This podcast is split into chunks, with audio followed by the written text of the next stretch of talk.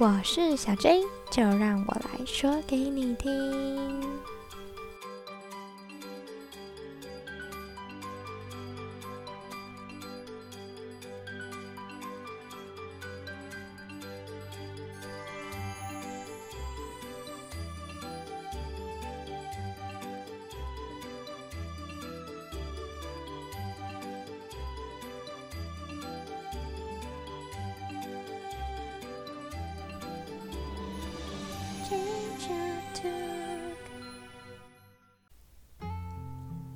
跟大家分享的绘本叫做《小伤疤》，虽然它的适读年龄是国小中高年级，可是却是被放在了百本好书送幼儿园的书单里面。可能你会很好奇，不过没关系，先一起来听听看吧，相信你会有所体悟的。整本书是以第一人称为主哦，准备好了吗？那故事就要开始喽。今天早上妈妈过世了，其实不能算是今天早上。爸爸说，妈妈是在半夜过世的，那时我正在睡觉。不过时间在何时？也无关紧要，对我来说，他是在今天早上过世的。昨天妈妈躺在床上时，嘴角微微上扬。她告诉我，她会一辈子爱我，但是她现在太累了，身体再也撑不下去，她得永远离开我了。我告诉她。等她休息完再回来就好啦，我会一直等他的哦。他说：“宝贝，恐怕不行了。”我很清楚的看到他几乎没有了笑容，双眼还有些湿湿的，这让我很生气。我吼着说：“既然这样，我就不要再当他的儿子了。”如果他在学期末前就要离开我，当初又何必生下我呢？他笑了，而我，我，我哭了，因为我知道这一切都成定局了。今早我醒来时，四周寂静无声，没有咖啡香。也没有收音机传来的吵闹广播声。我听到一个声音在问我：“宝贝，是你吗？”这真是个很笨的问题。这个家里除了再也不会醒来的妈妈和正在问问题的爸爸，当然只剩我啊。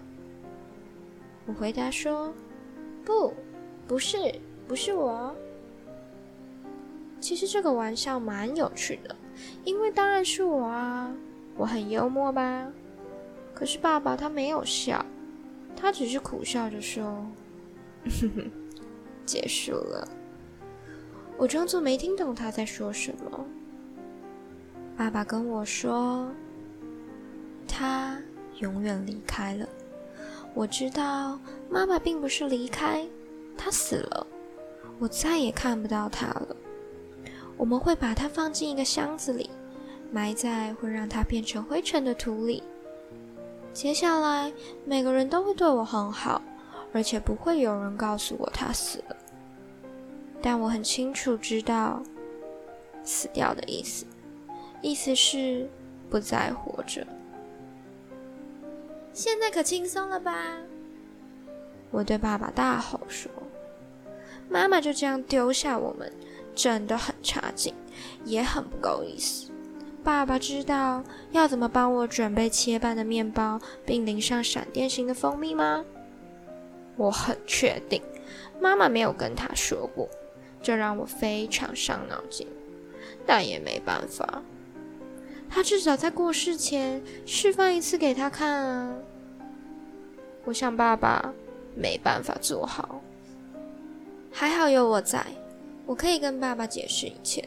我告诉他，不要担心哦，我会好好照顾你的。”然后我忍不住哭了一会儿。其实我根本不知道要怎么照顾一个被这样抛下的爸爸。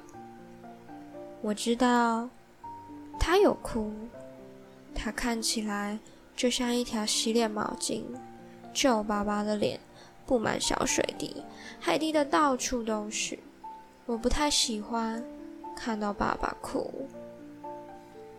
妈妈已经过世好几天了，我睡不着，肚子也有点不舒服，而且我没办法好好照顾爸爸。我试着不要忘记妈妈的味道，但它还是渐渐消散。为了不让味道散去，我关上家里所有的窗户。爸爸把我骂了一顿，因为现在正值盛夏。非常热，他不太知道该怎么单独跟我说话。我知道看着我会让他很难过，因为我有双像妈妈的眼睛哦。我没有向他解释，关上窗户是为了留下妈妈的味道，因为只要我一提到妈妈，爸爸就开始掉眼泪。以大人来说。他还真难应付。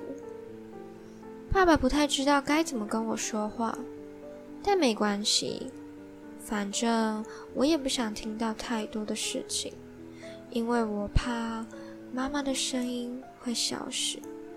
为了留住她的声音，我捂住耳朵，闭上嘴巴，但是没有捏着鼻子，因为我还是得呼吸哦。当我弄痛自己。就会听到他温柔的对我说：“不要紧，我的小男孩，你呀这么帅，没有东西会让你变丑；你这么强壮，没有东西可以伤害你。”我闭上眼睛，想象妈妈对我张开双臂，然后。疼痛就渐渐消失了。昨天我在院子的围墙上跑跑跳跳时，不小心跌倒了，膝盖有个讨厌的擦伤，看起来不太妙。但是我又听见妈妈的声音，这让我安心多了。小伤疤结痂后，我忍不住用指尖去抠它。让伤口再裂开，让血再流出来。我感到有点痛，但我忍着，不掉眼泪。我想，只要继续流血，就能留住妈妈的声音。这样，我应该比较不会那么难过。今天早上，爸爸说外婆会过来，我觉得有点烦。外婆是妈妈的妈妈。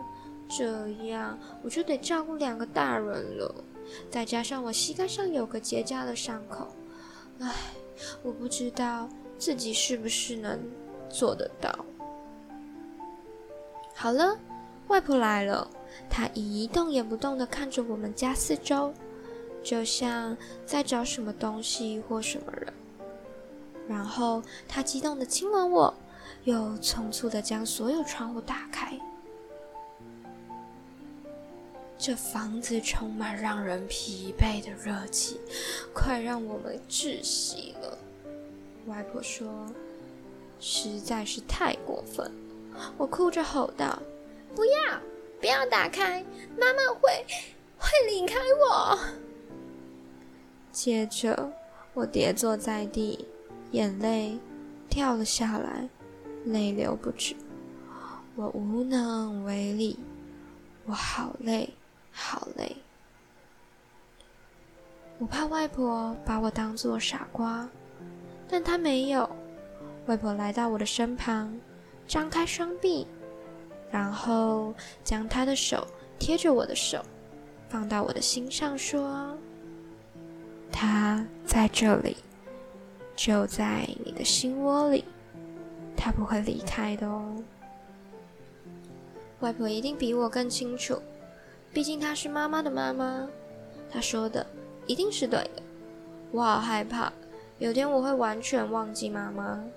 只要可以，我就不断跑步，甚至想跑到自己面前，跑到肌肉发疼，跑到心脏剧烈跳动，直到呼吸困难，心脏快要爆炸为止。这时，我就会感觉到妈妈在我的胸口大力敲着。外婆示范给爸爸看如何在面包上淋上闪电型的蜂蜜，但他实在没什么天分，我没有多说什么。如果我希望他进步的话，最好是好好鼓励他。外婆回去了。今天早上起床时，我闻到了咖啡香，还有收音机传来大吼的声音，说今天会是个晴天。是我，我在楼梯上大叫着。这有点蠢，家里只剩下爸爸和我，他当然知道是我。不过这让他笑了。爸爸对我展开双臂，我跳到他的怀里，而我的心跳得很快。我仿佛感觉到妈妈用宠溺的声音说：“去吧，我的宝贝。”晚上睡觉时，我用指尖轻碰受伤的膝盖，新皮肤都长好喽，皮肤摸起来很平滑。我将被子推到脚边，然后贴近看。我发现那道伤疤不见了。不知不觉中，我让它愈合了。我犹豫着是否要掉下眼泪，不过最后我没有哭。我把手放在胸口上，任由睡意袭来。我的心平静地跳动着。安稳的心跳声抚慰了我，我终于睡着了。今天和大家分享的这本绘本，是一本关于生命教育的书。很多时候啊，不管是父母还是老师，对于引导孩子死亡这件事情，真的很难。之所以决定和大家分享这本书，是因为。前阵子疫情严重的时候啊，我们就遇到了一个贝贝，他突然的离世，然后也刚好班上的孩子有家人过世。其实死亡并不可怕，可怕的是你怎么去面对生离死别的情绪，如何引导孩子把这种情绪用更好的方式去化解掉。我个人觉得这一本故事啊很特别，也很推荐大家去欣赏它的书本。整本故事书红彤彤的，红色是一种很强烈的颜色，它带给你的感觉可能是喜气洋洋，但也有可能是火热、炙热、燥热，甚至是鲜血的颜色。而这些对比的感受，都可以交由孩子。透过欣赏绘本来吸收，所以我觉得啊，如果我们真的遇到了必须和孩子讨论死亡这件事情的时候，鼓励大家不要选择用隐瞒、欺骗的方式，而是带着孩子了解，其实死亡不可怕。我们可以做的就是祝福，并且把自己照顾好，疗养好我心中的小伤疤，变得更好的一个人。希望听完这本故事的你们，也可以和我分享，如果是你，你会怎么做？